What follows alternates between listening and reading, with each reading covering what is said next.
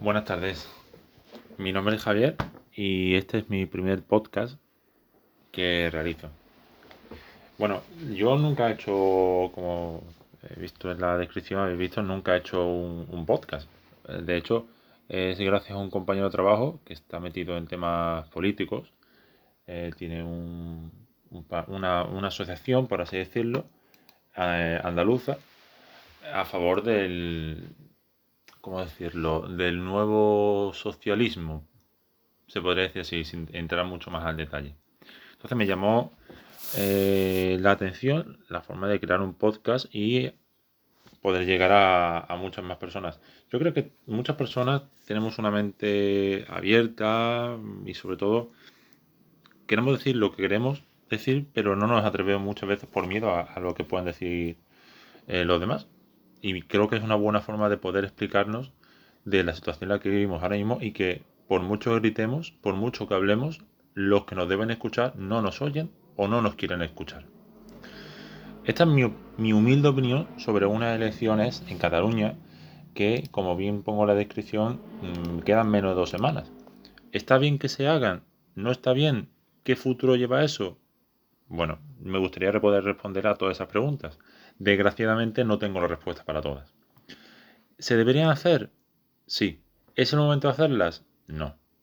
No, no es normal eh, que se tome una decisión de llevar eh, unas elecciones y se presenten y se convoquen en plena pandemia cuando hay eh, cientos y miles de personas que no pueden abrir un negocio, están perdiendo dinero, están en un paro o ni siquiera han comprado un ERTE.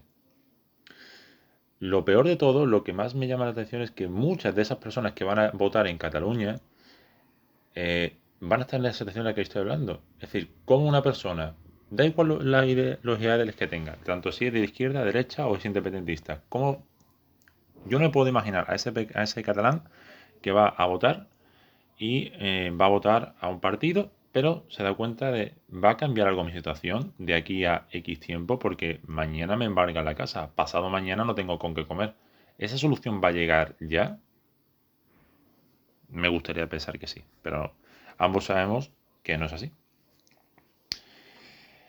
Eh, una elección marcada por, como bien hemos visto, los condenados por sedición, también llamado, bueno, por sedición porque es lo que dijo así el, lo estimó así el, juez, eh, aunque todos vimos lo que pasó, mm, creo que es mejor llamarlo una rebelión, pero como todos sabemos, mm, no queda políticamente correcto, ya que el gobierno actual eh, pacta eh, acuerdos de Estado con esos partidos independentistas que son los que le dan la mayoría para poder quedarse en el Congreso. Pero bueno, eso hablaremos en otro episodio en días venideros.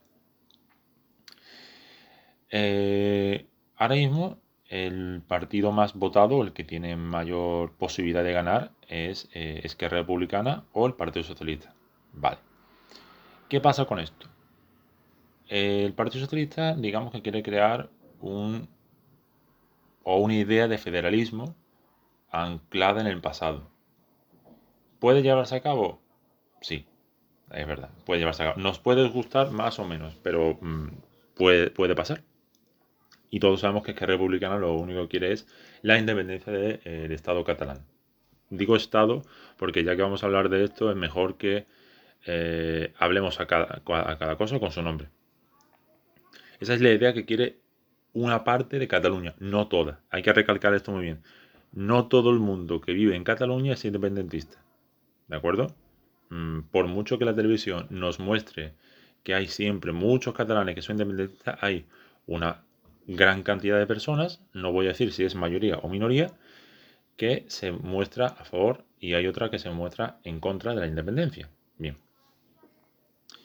Eh, vamos a poner el caso de que eh, se producen las elecciones, es que Republicana gana y en un tira floja consiguen lo que quieren.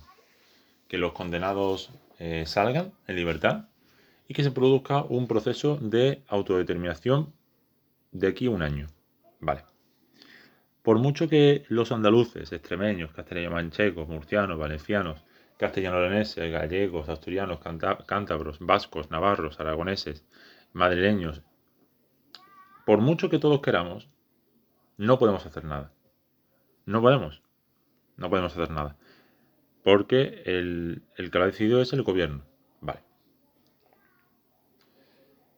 Eh, seguimos pensando, a ver, se produce la autodeterminación. ¿Y ahora qué?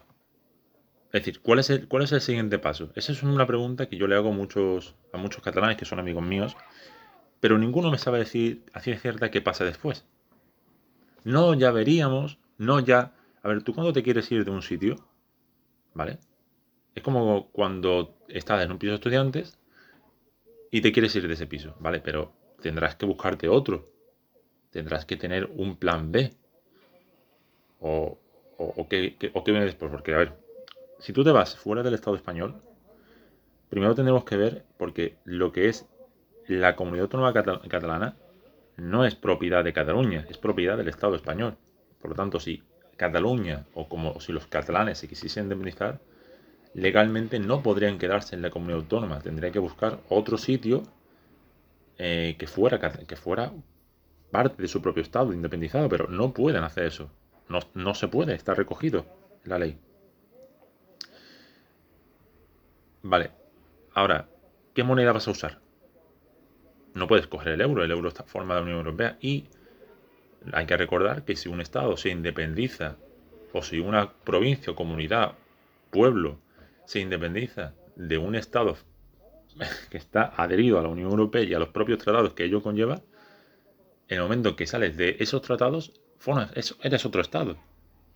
Y si primero tienen que reconocer los demás países para que puedas llamarte Estado, por así decirlo os puedo decir que en la Unión Europea en ese aspecto es muy, muy, muy tajante con estas cosas. Europa nunca reconocerá a Cataluña como un Estado independiente. También es verdad porque España tiene un gran papel en, la Unión Europea y no le conviene. Entonces, vamos a poner, no tiene moneda, no le reconocen un Estado. ¿Qué creéis que va a pasar después? ¿Cuántas empresas creéis que después de todo esto se van a ir de, Cataluña porque eh, no es lo mismo? unos impuestos que tú pagas a nivel estatal de una cantidad mínima a que lo hagas en un país, por así decirlo, de un segundo o tercer mundo donde no hay acuerdos que te protejan, como los acuerdos de la Unión Europea, y tienes que llegar a, bueno, a pagar un gravamen enorme. Yo estoy a favor de la libre elección de cada uno de los pueblos que engloba nuestro mundo, sin problema. De verdad que no. Yo, por ejemplo, soy de Andalucía. Pero es que no podemos hacer lo que queramos. Yo entiendo que, Cataluña tenga unos ideales, pero esos ideales, bajo mi punto de vista y desde, fuera, eh, se han visto como durante muchos años se ha hecho una, un adoctrinamiento brutal desde muy pequeño sobre que el Estado español es un ladrón, que el Estado... Vamos a ver. Cataluña, a ver, cada año, cada comunidad autónoma recibe una serie de recibe una serie de dinero, ¿vale? Pero también en favor de lo que da. ¿De acuerdo?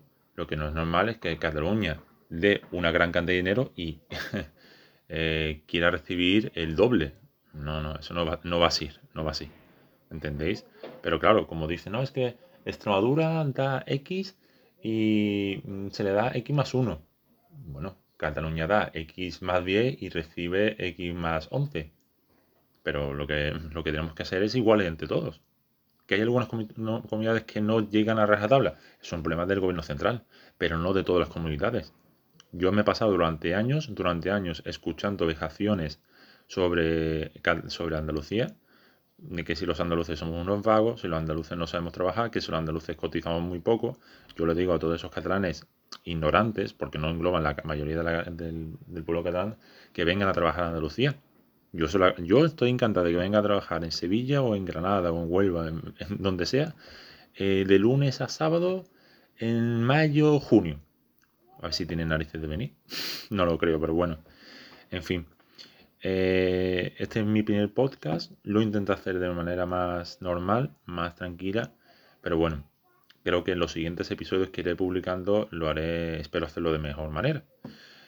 Eh, bueno, si tenéis algún comentario, constructivo, alguna crítica constructiva, os lo agradezco. Seguramente habré metido la pata en este podcast, pero bueno, yo pido perdón a todo el mundo y me pido perdón a mí mismo por todas las cosas que hago a día. Señores, desde hoy, 2 de febrero del 2021, esperemos que mañana sea mucho mejor y que ayer sea ya un olvido.